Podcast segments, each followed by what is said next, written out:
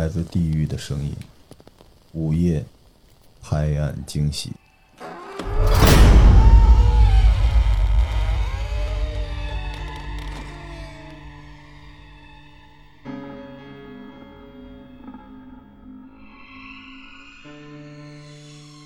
欢迎收听《头号玩家》。今天讲的话题是我最不愿意参与也不愿意听的话题。关于共和国同龄人是如何热恋的？嗯，行，您您一下这个说完这句话，把今儿的这功都给破破功了今天本来我们是要，对吧？本来是要聊一个特别严肃认真且有点小害怕的话题。嗯，我先自我介绍，好，我第一个嘛，我是那个最不喜欢听，然后也不喜欢讲鬼故事，哎，我们不叫鬼故事啊，叫灵异故事的廷瑞。嗯，我是那个从小经常见鬼，长大了还玩恐怖游戏的时期。我是小时候贪玩爱玩笔仙，但长大后特别怂的尼可儿。我是特别喜欢听鬼故事，又特别爱看，还自己喜欢吓自己的，来自加拿大铁岭的灵儿。我是罗叔，来吧，看这是巅峰王者的风范。对，我觉得今儿从这个自我介绍开始就已经有这个状态了，嗯，就不像平常在每期节目上来都，哎，我是那谁谁谁，现在大家都我是那个谁最不爱听鬼故事，对，我是从小就见鬼的那个谁，嗯对这个。就他真是从小就见了鬼了。入戏，啊，这个小时候玩笔仙这也挺狠的啊，咱们可以玩一游戏叫波仙，嗯，什么东西？啊，播先。你说的是哪哪个播客里边 哪，里的波？对，咱们现在每人手里拿着这个由罗德赞助啊，虽然罗德赞助，但是罗叔买单的这个麦克风，咱们就转啊、虽然它是一方块，最后砸到谁脸上，谁那个就把波先找出来，你就跟他聊为什么我的节目没有三连，为什么很多人都白嫖啊？而且他会告诉你，他是那个就是公元二零一九年之前的那波一个老播客，太可怕，编不下去了。首先啊，我们录这种灵异故事呢，一定要先说一个咒语啊，大家跟我学一下啊。嗯，但你们也学不齐吧？反正在心里默念，我说的都是骗人的啊！我这一切就是为了吓唬你一下，一定要有这个。因为我们原来做直播的时候，啊，讲灵异故事呢，就为了大家开心一下。这个尺度在哪儿呢？就是我绝对不会让你相信我说的都是真的，但是我希望我足够沉浸，让你感受到害怕，就用这个标准来做，就不太容易出事儿，是吧？就什么样的人会听这种东西然后还开心？反正我是不会。我我，哎，我跟你说，我作为一个手上有七十八条人命的中医的播客，我有的时候听到这种故事，我真的会会心一笑。就回头把我身边的这些主播们都拉出来，跟你们今儿晚上招呼一下。你们一会儿录了一半，会在你的耳机里听到一些不常听到的细语呢喃啊。那个时候你赶紧跟我说，罗叔，我听见了，好吧？我只要录节目，他们就会来。哦，但是好，但是我我先去 啊把尿壶先拿来。好嘞，嗯，但是加拿大是不行的，因为他们现在没打疫苗，不一定过得去那边，而且他们可能也不太懂英语。嗯，您想的周到。对，他可能开一卡车去了，带我玩嘛。咱们言归正传啊，就是我先讲讲一个科学理论，咱们先讨论讨论为什么人就喜欢听这个呢？你们想过这事儿吗？尤其是从小玩笔仙的这名这个同学，能不能先，呃，从小就见了鬼了的这个，能不能先聊聊？就是感觉自己有那种特异功能。你们小的时候不会觉得说自己有特别的别的能力吗？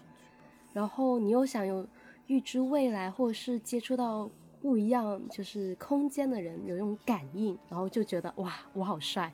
然后其他同学就觉得说哇，你好厉害。我，就是堆一个人设是吧？嗯你童年看了些什么东西？其实也没有。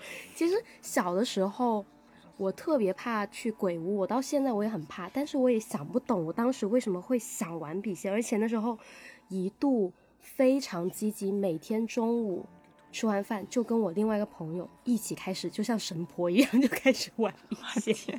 你们中午玩笔仙呀？对啊，因为上课嘛，初中的时候，我太狠了。对，这个不是说我虽然没玩过，但是不听说都得是，呃，夜里午夜十二点的时候。哎，以前小的时候哪有可能在外面呢？哎，这个午夜十二点，我这作为一个非常相信科学的专业玩笔仙的人跟你说一下啊，哇，这个那时候招来的那个都是法力比较厉害。但像尼可儿这种，嗯就是你说十年老听众，一共打赏六块钱的，他招来那笔仙儿可能 就比较弱。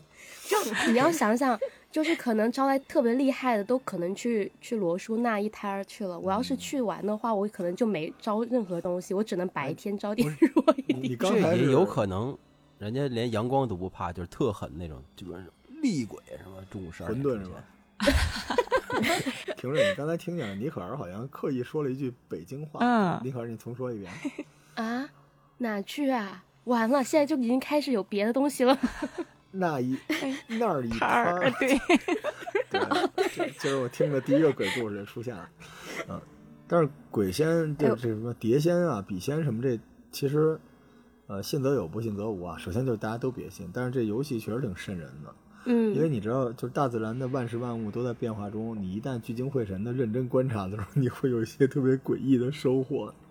嗯，我一直觉得我当时大四玩的那一次，那个笔仙儿都没走，对，他就老出来。哎，婷婷，你知道什么叫笔仙儿吗？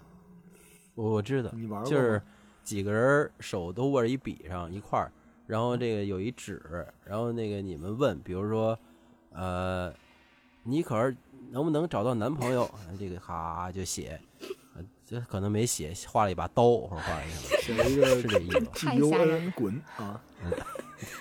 我我教你们玩一个吧，你不是想玩这种游戏吗？现在泰国很流行啊，你们每个人把手机扣在桌子上，然后咱们录完这节目，你就打开那个手机翻过来，就会收到一个来自陌生人的信息。我准备走了，再见。那么那么你们快 试一，下，你们试一下，试一下，试一下。这个信息上说我在蒙特利尔，我缺五百块钱，如果你给我借来两千块钱。哎，但是确实啊，这个就是它跟中国的这个传统文化里这伏击是连在一起的，它是一种占卜。但这个就古代的这种这种东西呢，它可能更多的是仪式感吧。回头有机会给大家讲那个祝由术三魂七魄的时候，咱们可以展开讲讲。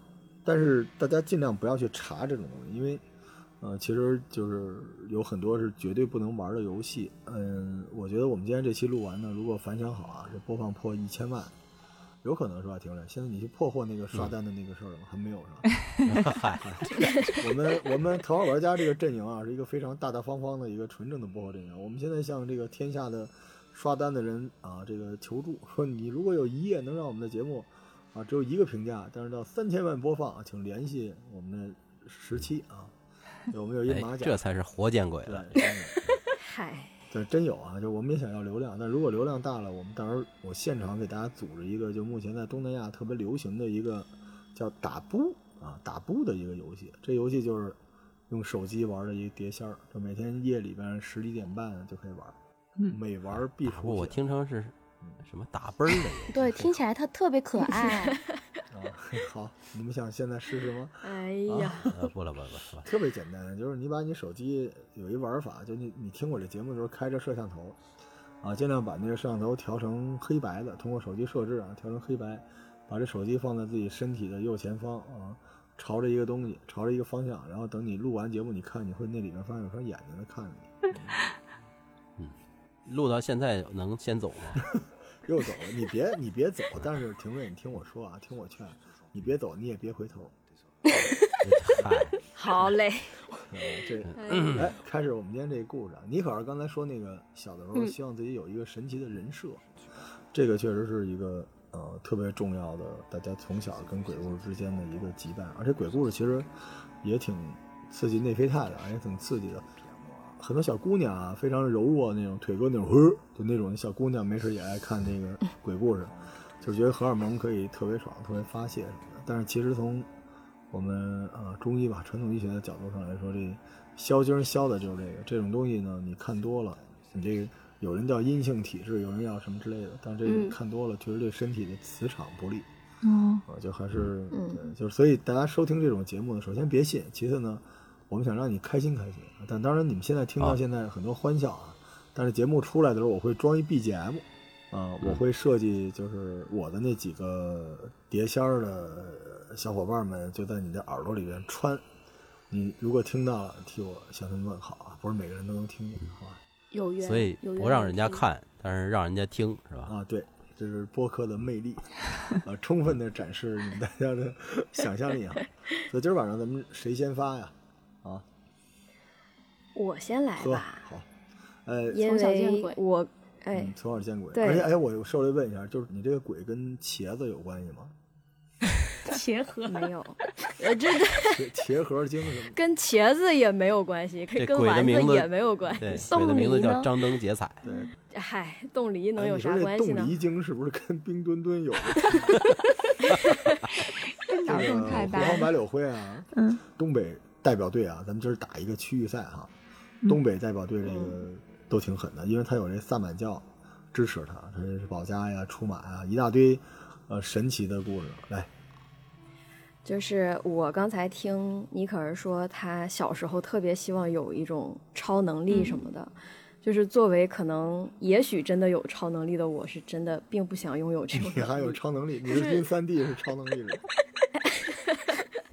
就是就我们家冻梨会成精啊，不是，因为我小时候经常能看见一些别人看不到的东西，哦，但真的不确定是特别别人看不到吗？确我确定，我确定是因为矮，啊，对，看见桌子底下大概六十厘米呢。来来来，小时候因为我个子特别矮，真矮啊。然后呢，我就经常会看到，就是哎，这树上为什么有个人呢？那个那个桥上面为什么会有个人呢？我就会走路的时候问我妈，我说妈妈，那上面为哎，什么有个人是真的呀？这是你经历的呀？你自己看到的啊？对真的是我首先我跟大家说，是我自己看到的。别信啊！但是这是我第一次听到有人说自己能看到。然后我妈就就训我说：“别瞎说，别吓唬我，赶紧走，低头。”然后就是这件事儿是在什么时候得到了证实呢？因为在这之前，我妈也一直觉得我可能就是小孩子瞎说嘛，或者说看到了什么影子一样的东西，就觉得那是个人。嗯，其实小时候有一次，我是那时候我大概还不大。我就一到晚上我就哭，一到晚上我就哭，我就跟我妈说：“妈妈，为什么我们家椅子上坐了一个老头就是家长可能会觉得小孩子说这种话只是他不会去往这个方面想，但是我有一个亲戚，他是对这一方面是比较怎么说呢？就是你说他迷信也好，或者怎么样吧，对，他就比较信这个东西，然后就问我爸说：“那他看到的是什么样子的？”我爸妈就回来问我，我转述了一下，我爸觉得我说的那个人可能是我爷爷。哦，因为我小时候是没有见过我爷爷的。嗯，我妈妈在嫁给我爸爸之前，我爷爷就去世了，所以我爸就买了点儿那个纸，去给我爷爷上了个坟，然后念叨念叨。从那以后就好了，就不会再看到就是说凳子上坐个老头儿这件事儿了。啊，这还挺温馨的、哦。嗯因为有的时候，你知道，在中国过去为什么老会说厉鬼厉鬼？因为中国过去有很多这种，呃，这叫守尸灵，就嗯，是跟祖先有关的这些东西，嗯它传递的是思念。嗯，所以老爷爷他是坐着，所以不是厉鬼。没好，对。嗯有的时候有人说小孩就是能能看到这些那些的东西。嗯，对。然后我小时候就经常会被这种东西吓到，然后就开始发烧啊，打针吃药都没有用。哎，这算宣扬封建迷信吗？你可以不是，这可能是新冠。你可以 你可以加句话，就说我说的都是假的，就没事了。对对，说的都是假，其实最后还是打针吃药治好的，只不过是这个药效比较长。然后呢，一直到有一次就被吓得比较严重，那会儿我已经上小学了，如果没记错的话。东北很多那种小路嘛，为途近，我就走了一个小路，那个路旁边的墙上是有个洞，我往那洞里看了一眼，里面有个人，我就被吓到了，然后我就赶紧走了，嗯，然后你等会儿是一是一小那次人，还是墙里边有一人？不是，它那个洞不是一个很小的洞，是一个就是能容人通过的地方。哦我就会看到里面有一个成年的男的走过去了，就被吓到了。但那个时候我根本不知道我看到的，我不确定他是不是一个真实的人。嗯，也可能是黄大仙儿哈，站着走过去了。嗯，也也没准儿。反正那次被吓得好像就比较严重，最后就也生了蛮久的病。然后呢，我妈妈就就没办法说怎么老是被吓呢，就给我找了一个那种所谓的大仙儿，说过来给我看看吧。从那以后，一直到我成年，基本上都没有再遇到过这样的事情。给你带了一些什么东西吗？大仙儿看完之后，大仙儿，大仙有让你喝湖水吗？那个人就是我。哎，我当 给我扎了一针当。时跟那个十七他妈说了，我说你这孩子怕不是个傻子。后来十七倔强，我说不再出现这种问题了。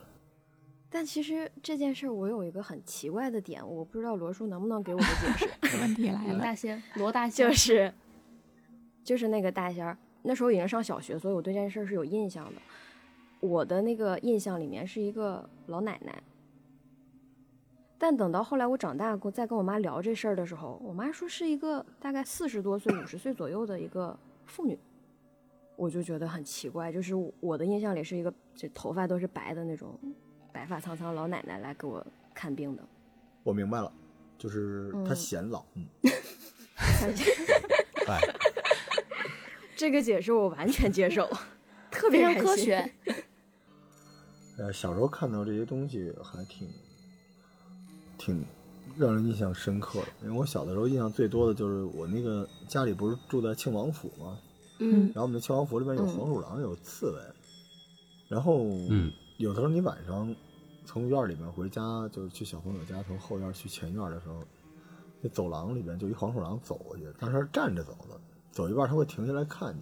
哦我印象极深，就是我当时腿根本就挪不动，那黄鼠狼并没有做出任何奇怪的举动，它只是走，就像人一样走到那儿，然后扭头看你，我就整个人都僵在那个地方，然后那黄鼠狼就走了。哇我不知道为什么听您描述这场景，老是想起这个《猫和老鼠》里那小老鼠，嘚嘚嘚嘚，然后两个小爪儿那儿噔噔噔走过去，还看那个你汤姆你说的有点儿是那个意思，你也可以理解为《葫芦兄弟》里那穿山甲特可爱。啊，哎，但是，当你在老树昏鸦的一个王府的后院儿，在夜里十一二点，月亮照着地面惨白，出现一个灰色的这么一玩意儿，跟你近在咫尺的时候，那个感觉是很奇怪的。然后还有对视，嗯，对，会有对视说就是您自己想走，但是走不动是吗？啊，对。其实你不能说自己是鬼压床了，只是完全吓尿了，就根本走不动，你的那个哎意识控制不住你的腿。惊呆了。对我，我小的时候那个后院儿有很多故事啊，那特别的精彩。就是那时候我跟灵儿讲过，这这算鬼故事吗？就是我我跟我一个叫唐卫平的小姑娘啊玩游戏，那小姑娘可能是暗恋我。我小时候不是长现在这样，我小时候长得跟廷瑞似的，哦，特招姑娘喜欢。然后小姑娘说：“大罗峰，啊，我想跟你玩。”我说：“滚蛋！”小姑娘说：“不，我要跟你玩。”然后我说：“玩什么呀？”她说：“咱们玩秋千。”我说：“行。”我在地上画一叉子，我说：“你站这儿。”然后小姑娘啊，我说：“你那个闭上眼。”她说：“好。”我跑过来上那秋千抡圆了，梆就撞过去了，然后小姑娘直接撞飞出去了好几米。然后我从秋千上下来说：“唐卫平，唐卫平。”他躺地上不动。我想了想，我就跑了。我回家说：“这可能小孩死了吧。”然后到家里边，我特别担心啊，然后我就特别担心，我就睡了一觉。睡醒之后吃了个西瓜，然后吃了点瓜子儿，看了会儿这个动画片。我要不就我自己拿一小树枝儿，我就跑回那个院子里去了。当时那条路啊，虽然只有一百多米啊，但是我当时非常的紧张。我说我要成杀人犯可怎么办？我一看，哎，小孩刚刚从地上醒过来，我拿那个树枝儿戳戳他脑袋。你没事吧？唐卫平说：“你去哪儿了？”我说：“我救的你，你刚才掉下来。”他说：“谢谢你，大老风，我最喜欢跟你玩了。”然后当时就是，那我抱抱你，我把他举起来，然后他觉得，哎呀，你你怎么抱我呀？我就想看他，就是腿下边有没有影子。一样，你小时候怎么懂那么多啊？对，想法真丰富个我这故事。还行吧，是不是很恐怖？对吧？唐卫平啊，这个如果你当时已经成为了一具行尸啊，但我听说你最近已经有两个孩子了啊，祝你们阖家幸福，啊、放过我。好家伙，唐卫平能活到现在也不容易唐。卫平长可好看了，长可好看。我小时候就觉得他特别像李谷一老师，嗯，从小时候看出来。嗨，那时候我们都喜欢那种大脸蛋子那种，眼睛一皱好多纹的那种。现在审美不行。好您说那个可能是给十七看那看病的那个，对呀、我们这必须是一个宇宙是吧？必须是一个宇宙。对，刚才十七说到那个找个人过来看，我突然就想到一件事儿，就是小时候其实有很多小孩儿啊容易吓着，比如说有时候狗突然叫一声，可能都能吓着，但是就是有专门的那种人，就会拿一个对拿一个小碗儿，然后里面放一点儿小米儿，然后就开始在头上转啊，然后可能还会念叨着什么。当时其实他把这个碗已经盛满了这个小米儿，但是等到他念完之后呢，你揭开一看，发现那个米它会靠一边儿，就会空出来一定的位置在碗边儿上。所以我觉得这个挺神奇的。我当时您知道吗？我还学过那个物理之后啊，我还说呢，我说这是分子运动论。但是 这这个消晶儿，哦，对，消啊晶，消晶儿，对我就觉得这个事儿挺神奇的。那奇怪什么呀？装碗小米儿的碗在头上转，肯定转两圈就撒不少不了。，他啊，不是，它这个有一个嗯科学原理啊，我来给你们解释一下啊。这个是这样的，因为它那个小米啊，小米首先是不规则的，对吧？嗯每一颗小米都是不规则的，它都有棱角。然后呢，它当时这个放在这碗里呢，它是一个相对稳定的结构。嗯然后呢，你手呢你也没碰它，所以看起来是静止的。但因为小米自己本身有重量，而且这个小米其实后来有人用这个发明了一个游戏，叫消消乐。嚯，就是因为它嗯它在自己有一个很小的一粒米，一旦发生了一个位置的变化，它就会压塌一个空气的空间。一旦这样，它那个小米就逐渐靠自身的重量，就靠地心引力，这个小米就会往下沉，汇聚到更大的空间里面，所以它自然的就塌出了一个口。对，这个时刻呢，哦鬼一看啊、用手崴走了一块儿，他说这个我得替你负责，然后鬼把这个买走了，所以这非常科学啊对，这个 当您说到这个消消乐的时候，我以为本期节目有植入。对，可以啊，欢迎大家呃关注我们的公众号，嘿，我们这公众号快建起来了啊，这这算是植入吧。对我们公众号是有电商的，跟大家说不要小看我们哦。我们这个今天这期节目做到现在，你如果此时此刻下单，你能买到一袋特别好的小米，好吧？嗯，是嗯，我就听您说到这消消乐，我就以为这个要说手机的事儿。好嘞，其实我对这种事情，我不知道是因为从小见习惯怎么样，我并没有很害怕，也或者是我可能就是除了小时候被吓的，除了小时候被吓到的，我实切感受到的都是可能跟我有关的人，是一些亲人之类的，我反而会觉得这是一件很温馨的事情。就是在我姑姑去世之后，呃，我有一次梦到她，我是当时是在睡觉，是梦到她了，但是我自己印象中就是我看到的那个状态会让我知道我不是在梦里，然后我看到她站在那儿的时候，我就哭了，因为我我姑姑对我特别特别的好，我就很想去抱她。当我走向她的时候，就从她身体里面穿过去了，就那个感觉会非常非常的真实，就心里面咣当就空了一块儿，就很难受很难受的，然后就直接哭着就醒过来了。嗯，这个画面让我想到了一部经典的电影，叫做《人鬼情未了》。嗯，啊，但有的时候也会出现记忆的断层，这个是真的有。我的朋友老杨有一次特别认真的给我讲，他的一个老家的一个亲戚去世之前，然后他就看到那个老家的亲戚站在他们家那个暖气片上那站着，手里拿一筷子，当然这个画面有点诡异啊，就在那站着瞪着他，然后他就哭了，然后等醒过来之后，发现这个这个亲戚就听说就走了。但是后来他讲到一半，他媳妇儿特别的温顺贤良，说啊，不是啊，你是先知道那人走了，你才做的梦。所以就一下这，他有的时候会出现某些，但是呢，就是还是会寄托人对于逝去的亲人的那种追思吧、哀思吧。嗯，所以，如果这个世间真的可以有鬼魂，我们是希望那些就让我们心心念念的那些人，呃，能够见证到我们此时此刻的这个成长，对吧？对，我这突然就上价值观了，对，唐而且卫平啊有对不起一句话我，而且我有一句话特别感动，就是你所害怕的那些鬼，其实他有可能就是别人心心念念的亲人或者爱人。嗯，是，这句话是为了打消廷瑞的恐惧 没事，我早都把麦关了啊，听不见。啊。行，可以。然后东北代表队还有吗？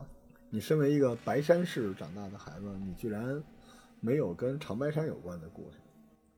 嗯，跟长白山有关的事儿，就那个都张起灵去办了，我在就我扯不上我小。的时候跟我四姥爷去长白山那边儿，呃，进人参，因为那时候那个咱们这边的白晒参没有北朝鲜的老师们做的好，所以那时候就有那种偷渡客，就深客，然后他跑到长白山这边来，当然他们也是想去朝拜那个白头山了，咱们上次聊过哈。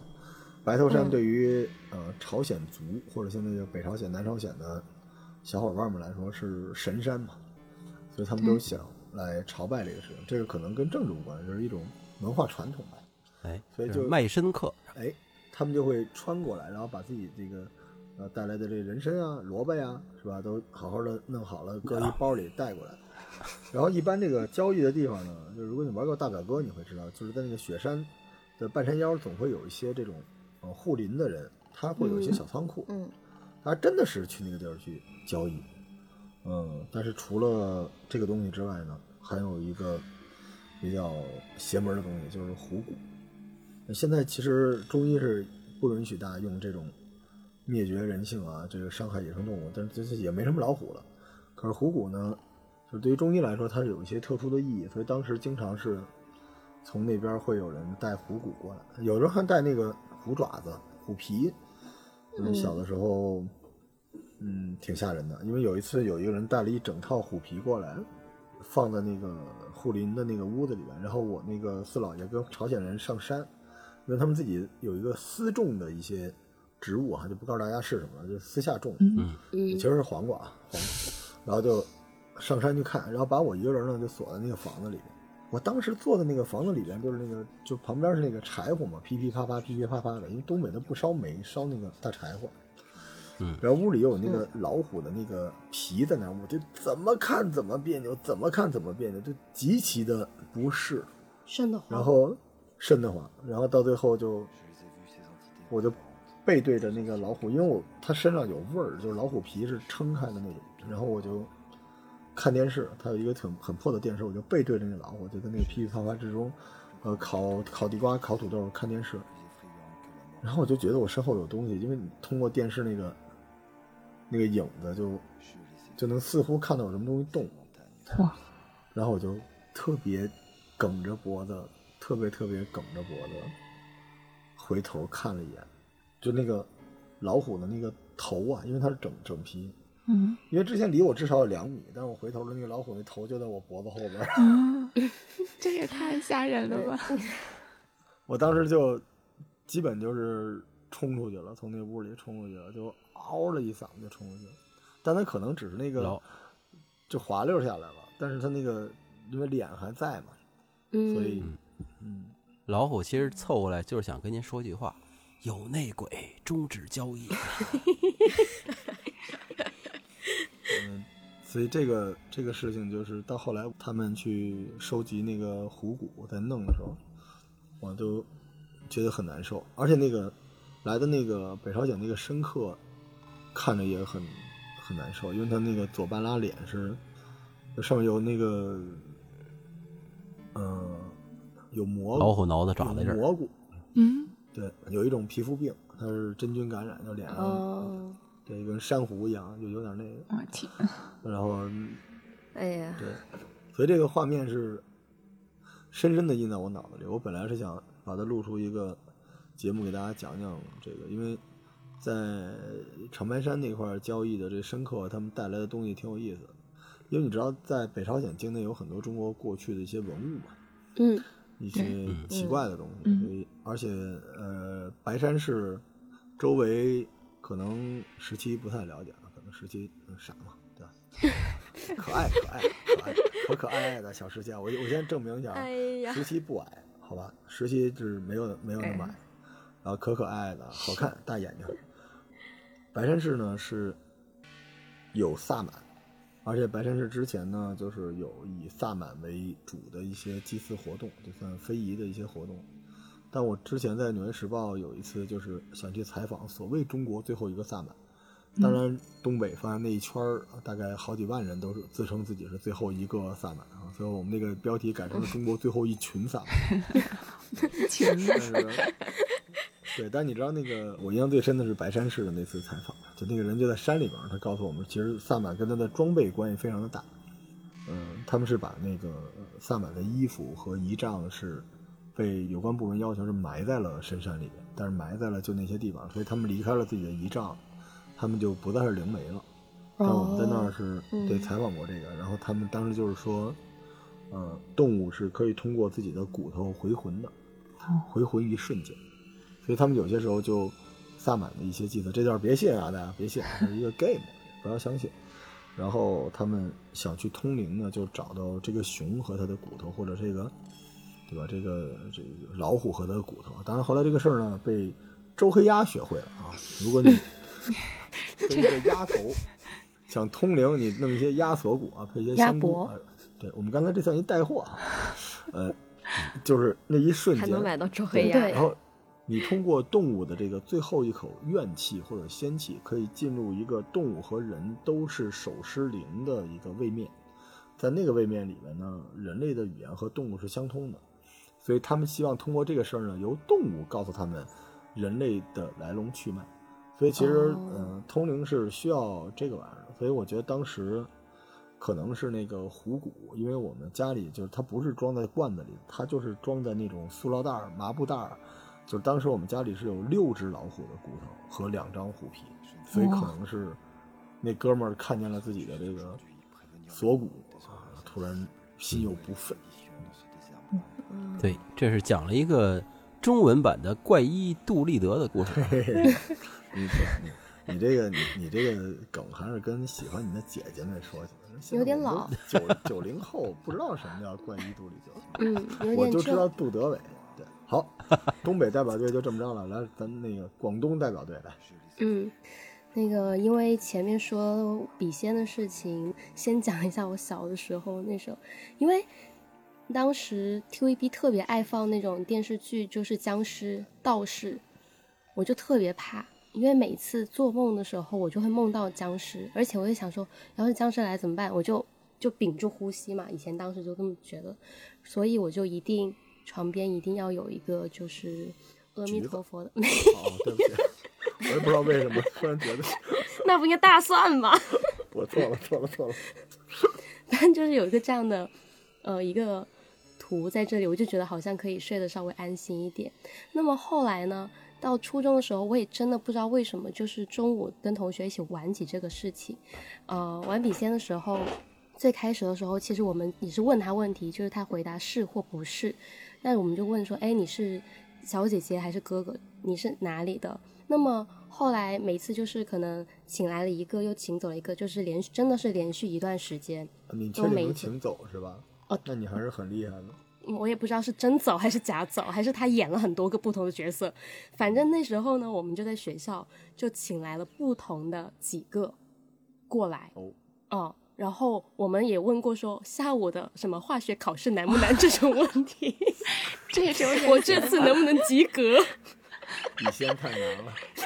这还能漏题呀、对，就是比如说，你觉得我下午那一场考试能不能及格？就是明明可以复习的时间，我玩笔仙不复习，然后问人家我能不能及格。反正就问了一套问题，其中有一个算是叫姐姐吧，就是有比较长接触。后来呢，就我们聊的时间就比较多，就我们除了中午之外，可能下午放学的时候，我们依然留在教室，依然这么做，甚至我们还去了操场那边也试过，就是不同的地方、不同位置也试过。那么试过之后呢，我们就开始问多了一些问题，因为当时他只能画圈或者画叉嘛，我们就开始尝试看他能不能写字。我也觉得当时自己好大胆，挺大胆的。我们就问你是不是以前也是读这个学校的，然后大概是这些问题之后，我就问，哎，其实姐姐您方便就是告诉我你你叫什么名字吗？哇，我们真的就问了，然后他也开始动了，然后当时他就开始写他的姓，然后把他那个姓开始写下来的时候，发现他姓陈。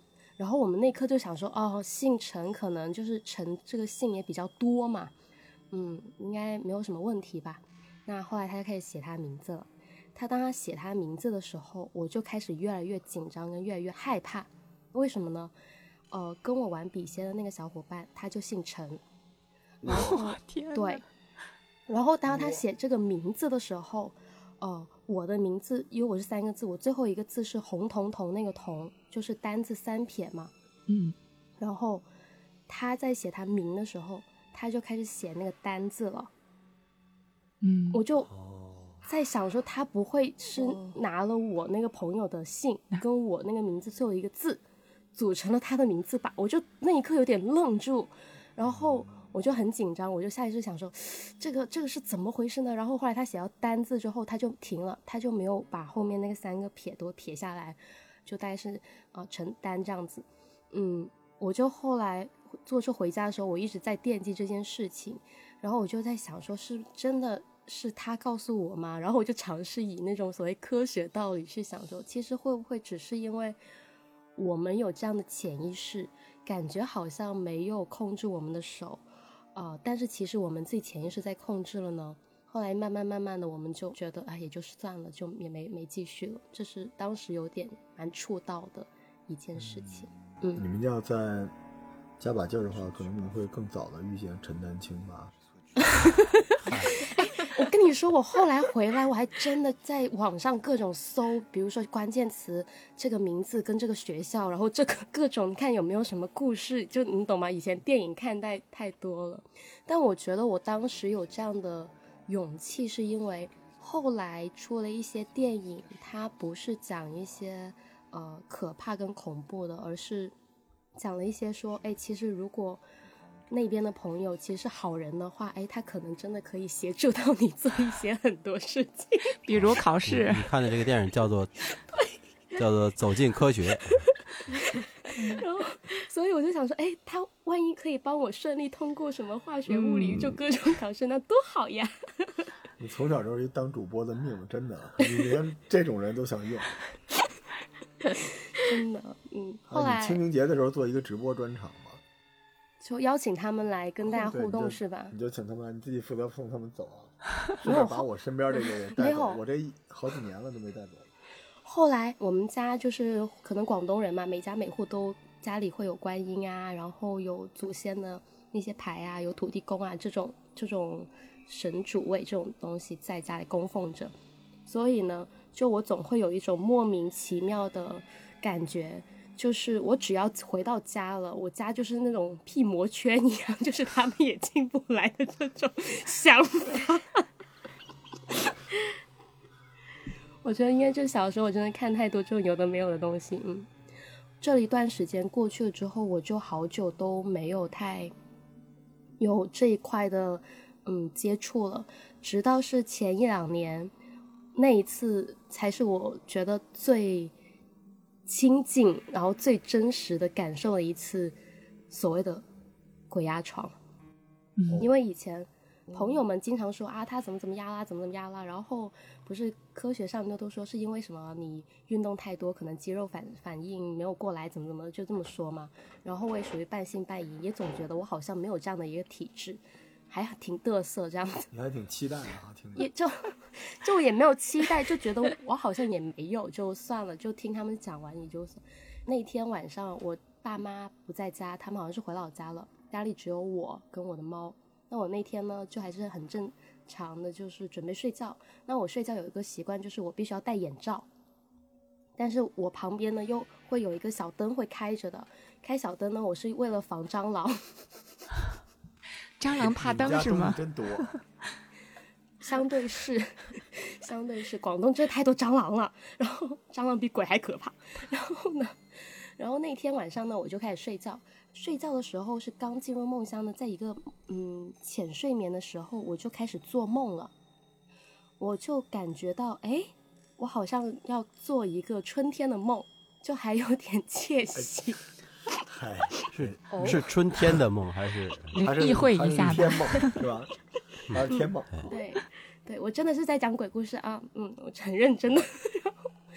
然后呢，我在想说，哎，啊，也窃喜一下，就感觉看了很多很甜蜜的偶像剧，那就做一下梦吧。然后那时候呢，我就开始感觉到有一个人突然就是横跨着我的身体，趴在我的身上。这你不就得手了吗？对吧？你不要你就这结果。对我那时候还有点小鹿乱撞，有点开心啊，是我一点都不紧张，然后还很期待。然后呢，我就开始感觉他慢慢趴下来，俯身俯下来了，等于说他两个腿是蹲着，就是趴在我的就是大腿旁边夹着的，然后手臂呢也是撑在我的手臂旁边的。慢慢整个人俯下来的时候，那个重量我是能很确切的感受到。然后接着就是他的头开始慢慢慢慢靠近在我的那个肩膀跟脖子那个位置，然后开始我我感受到那个呼吸，你这个全就是好久没做精油开背了，这是一个标准的精油的一个马萨奇。对，就就感觉是对，然后我就开始觉得好痒，就是很痒嘛，你就很想动，可是不知道为什么那时候很痒很想动的时候呢，感觉不太动得了，然后我就觉得有点挣扎嘛，就觉得哎，就不要不要吐气，就那种感觉就很痒，我就想想挣扎，可是我动不了。后来我越挣扎的时候，我就开始觉得他搂的我，就是绑的我越来越紧了。哎，您稍等啊，这个各位听众啊，您在收听的是一个 是一个就是跟灵异有关的一个故事啊，就是这刚才我们这女主播呢，因为她职业是干这个，所以她听起来特别是在开车啊。但是希望有关部门和这个知情人士呢，不要因为这件事举报我。我们在聊的是一个是一个灵异故事，对对对，啊灵异真的灵异。啊，灵异在接下来继续，就是我开始越挣扎的时候，他开始就是压得我更紧了，然后绑得我更紧了。我在这一刻，我突然觉得好像并不是春天开心的故事，而是别的可能对我身体会有危险的一些事情，生命有危险的事情，我觉得不太对。我就开始挣扎，因为小时候经常做噩梦，我都已经有个习惯，就是我只要睁开眼睛，就不会做梦了，我就不用害怕了。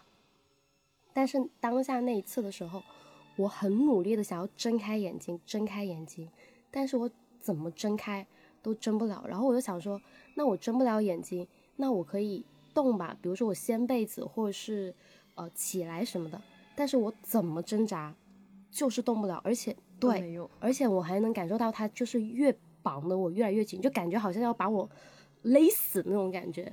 然后我就觉得，我就想到了以前看 台湾综艺的时候说，如果遇到这种情况，你要开始骂脏话，你知识好多呀。丢啊！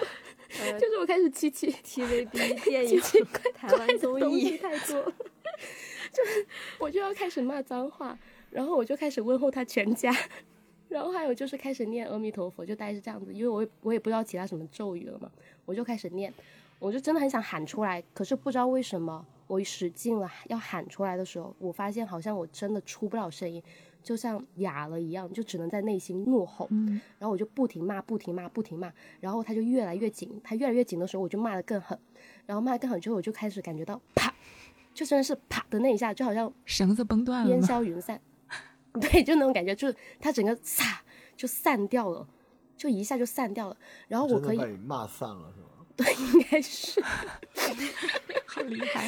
那下回有人在 MC 挂我的时候，你能去？好好的，超能力。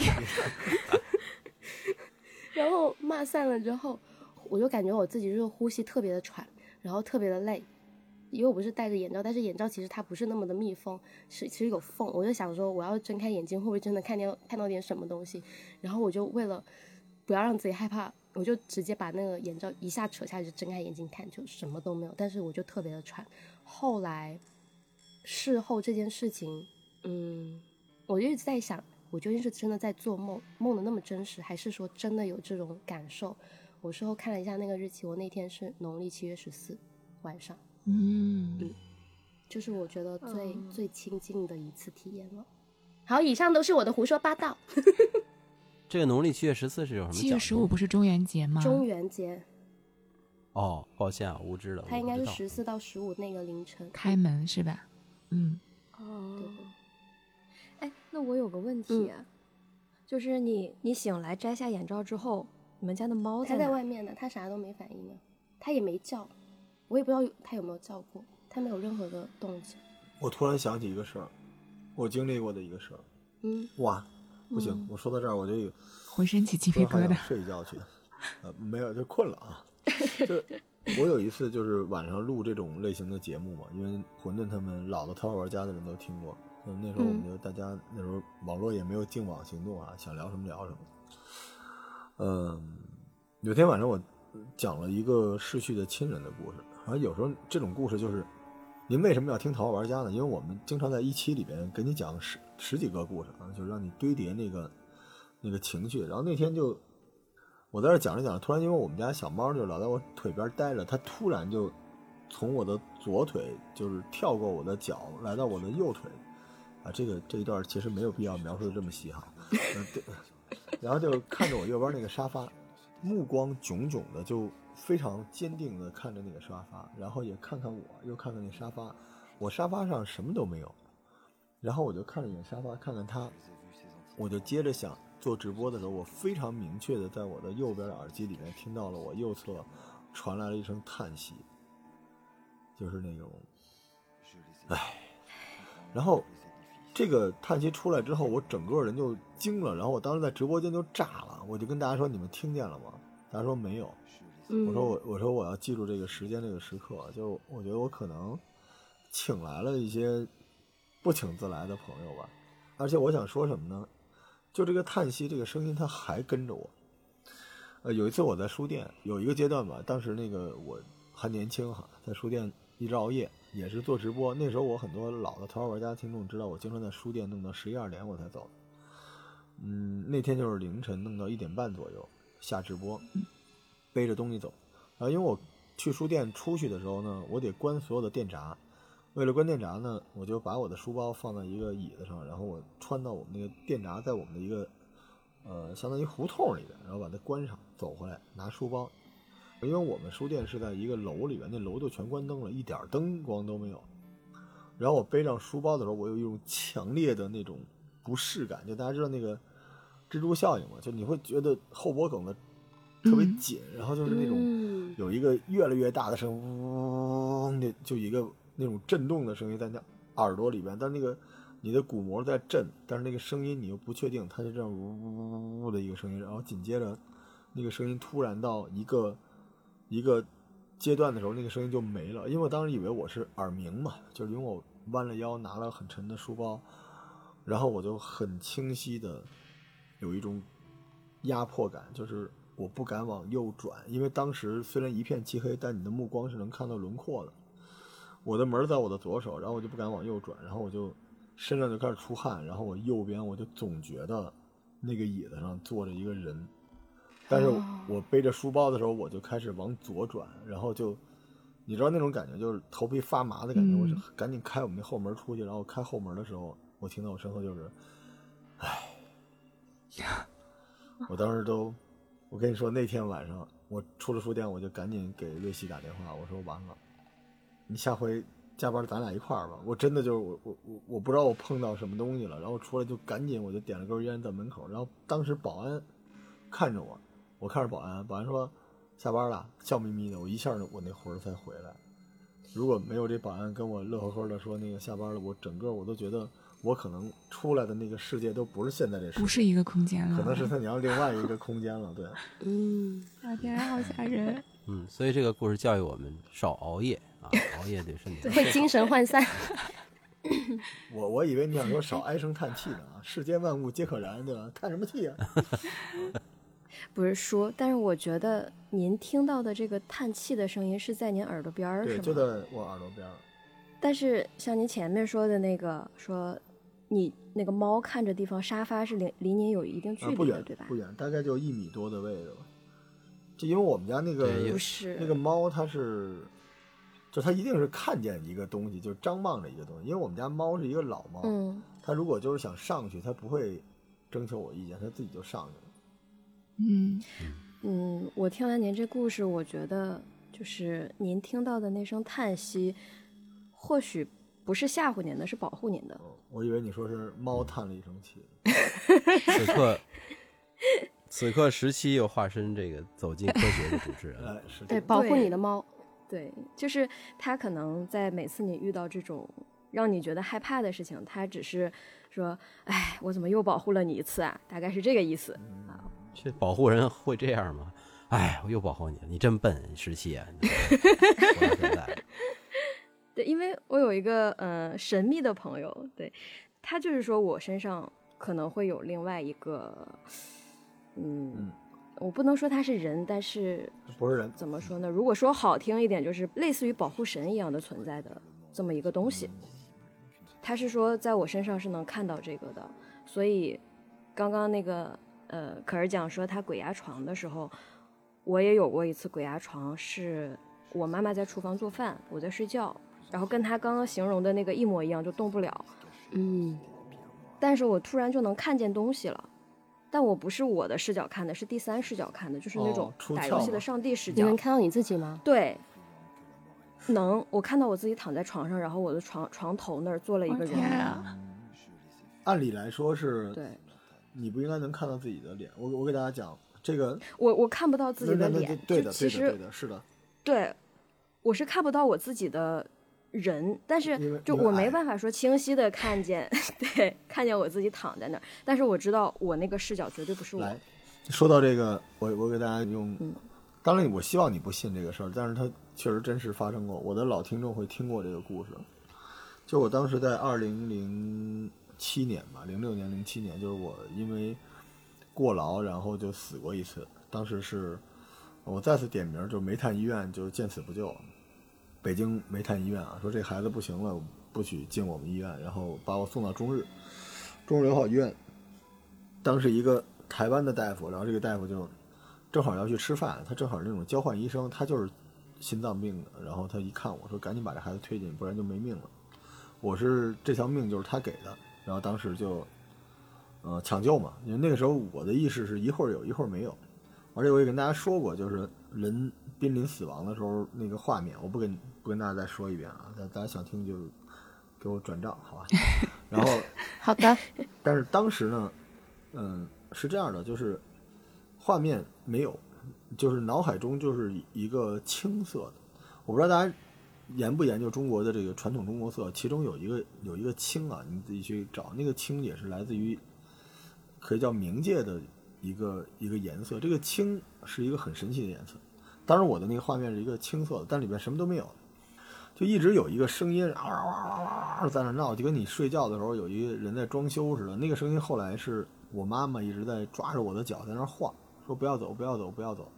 那个孩子不要走，不要走，因为中医就相信人的灵魂是从脚出去的，就一直晃。但是我必须要说，那个声音就是救了我的命，因为我当时就是脑海里那个在那个青黑青黑的宇宙里面，一直有一个声音说你太累了，你歇会儿吧，你歇会儿吧，你歇会儿吧。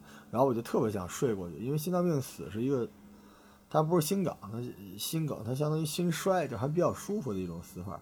我就想睡吧睡吧，然后我妈妈那声音在对抗，但是突然之间，我就我就从我的那个身体里出来了，我记得极其的清晰这件事情，就是，而且我出来那个视角是从我的脚开始，然后我出来之后，我清楚的看见我妈妈在那儿，然后我爸站在那个右边儿，就是床的我左手的床头那个位置，就是满脸通红的跟那个医生说：“我是外交部的什么什么，我命令你们救好我的儿子。”然后我妈妈就在那儿，哎呦，峰峰啊，峰峰啊，就晃脚。然后我就看着这个东西，我当时没反应过来是怎么回事儿，我也不知道是我自己。然后我就顺着那个脚，我妈的晃往上看，看到了帘子，看到了二十六号这个编号，啊、再往上看，然后就看到了身上插的管子，胸前插的管子，然后整个这个床体就能看到了，旁边有护士在忙。再往上看，当我突然即将看到我的脸的时候，我一下子就醒过来了，因为我觉得这个宇宙法则可能不允许我灵魂出窍看到我自己的脸，所以当我听到这种故事，只要有人告诉我说他看到自己但看不到脸的时候，我都是相信的，因为我当时看到我自己脸，我一下子就醒过来了，然后我就一个机灵，再一睁眼就是一帮大夫在那儿抢救我，当时我就等于被那个除颤给电过来了，但是很快又晕过去，然后又电过来，又晕过去，就是往复了不知道多少次。我再睁眼的时候就已经在 ICU 里了，然后我的那个脉搏就已经有了。但是那个画面在事后，我问过我爸，然后我爸就特别目光凝重的坐在我旁边。我说：“爸，你当时是不是站在那个位置？”他说：“你怎么知道的呀？”我说：“我当时好像灵魂出窍了。”然后我爸就眼睛就红了。我爸就跟我说：“你以后一定要爱惜你的身体。”这是二零零六年啊，爸爸对不起啊，我 没有做到。但是那个画面就是一直在我身边。当然，我有些人会因此爱惜身体，然后我学会的道理就是生命不息，奋斗不止啊。但是那个画面让我产生了一个奇怪的一个链接，就是你有的时候发现你也不是你自己，你可能是是另外一个什么东西，所以你也要爱护你这个躯壳吧。但是那个瞬间，就是你看到你自己的脸的时候，我觉得它就像那个咱们讲穿越小说，你在过去杀死了你的父亲，现在还有没有你？就是你会让时间线。错乱，所以为了防止这件事儿，这个画面应该是不出现的。但我一直记得，我看到我脸就下巴的一瞬间，我醒过来，然后整个那个世界就铺天盖地的，就是以一种让人恶心的那种信息量一下聚到你脑子里边，然后你刚准备分析它，然后你又晕过去，甚至你是因为被这东西给就是巨大的流量给冲晕了，然后你又醒过来，再晕过去，又醒来再晕过去，然后直到你。呃，以适当的频率晕过去，所以那个画面就我一直都记着。所以当时我特别担心，就有时候我做梦，我做的噩梦是，我觉得我又回到那个灵魂出窍的那个时候。但是当我在那个时候，我在梦中看到我自己的脸很清晰的时候，我知道这是梦，我就能醒过来。我有时候觉得这种空间真的是，人生活在一个空间，肯定会有其他的生物，或者是呃什么种类的。东西生活在另外一个空间。就我在加拿大，我我当时想，我说，哎，难道这种神灵或者是这种感觉，还能跨越太平洋吗？我刚才其实听到十七说的那个，我今年就经历了，就是过年的时候，我有一个大姑，其实没有任何的血缘关系啊，就是因为走动的比较近，大家经常往来。她是一个，呃，她从。二十多岁吧，就做老师，一直到退休，然后国务院还给发的什么，呃，教师的那个什么证儿。今年九十三岁了，我每年的时候都会给他打电话，但都是在初四啊，呃，初五吧，可能大家都不怎么忙了，家里也没有什么人来拜年呀、去看望什么的。但是今年初一的时候，我就突然梦见他了，呃，还是熟悉的那个房间。然后进去之后还在听半导体，我说：“哎，怎么大白天的也不出来坐会儿？”他说：“啊，出来。”我还记得保姆在厨房里包饺子，然后出来之后吧，他也没跟我多说话，就一直领着我往其他的屋子走，走啊走啊。其实这个房间我没有见过，不是他的房子。当时在梦里吧，可能也没有怀疑过，就一直跟着他走，走到一个房间，就看地上有一个垫子。我不记得他们家有这个，也没有这个屋子，也没有这个摆设。后来他说：“跪下吧，磕个头。”哎，我说给谁呀？也没有回答我，我就给醒了。当时我就我说：“那打个电话问问吧，怎么回事啊？”结果打电话，我还跟我二哥还故意跟他逗着玩儿我打过去的电话他没接，第二次再打过去，他说：“哎，怎么有一个美国的号啊？”我说：“我跟你逗着玩呢。”我说：“你告诉我，今年大姑在哪儿过年啊？是跟着大哥呀，还是在您这儿啊？”后来我二哥就没说话，然后就说：“你大姑没了。”哎呀，我当时啊，一下子我就就不行了。我说：“哦，难道磕头就是给他磕的吗？还是怎么回事？反正，哎呀，那天就本来想给其他的嗯人拜年什么的，结果从初一我就啥也没管。”我感觉这个事儿挺神奇的，哇！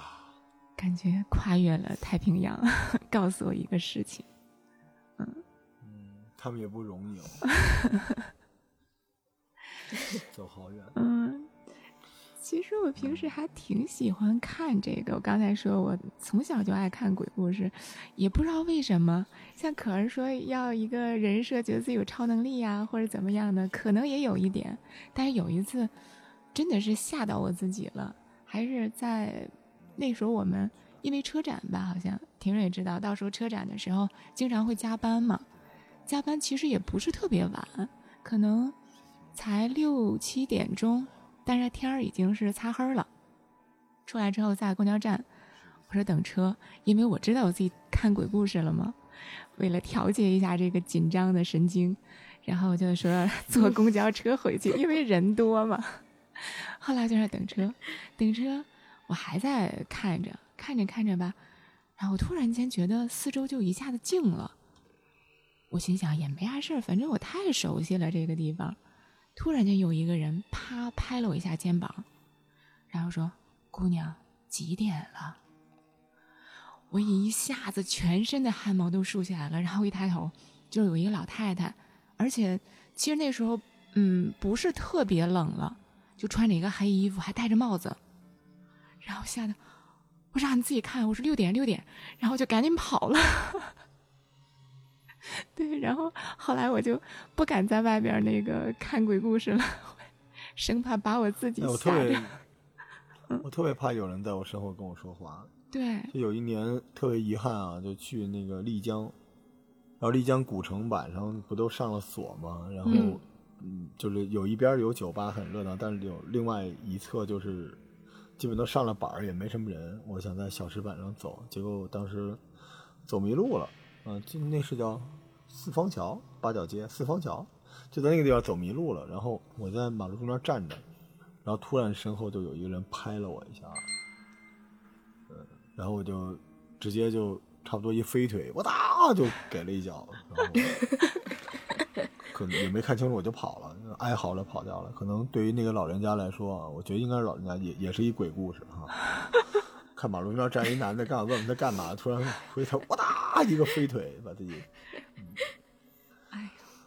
哎呀，我觉得我们这个这种类型的故事挺有意思的啊，而且大家你看停着就不说话了，停着不怕，停着关麦了。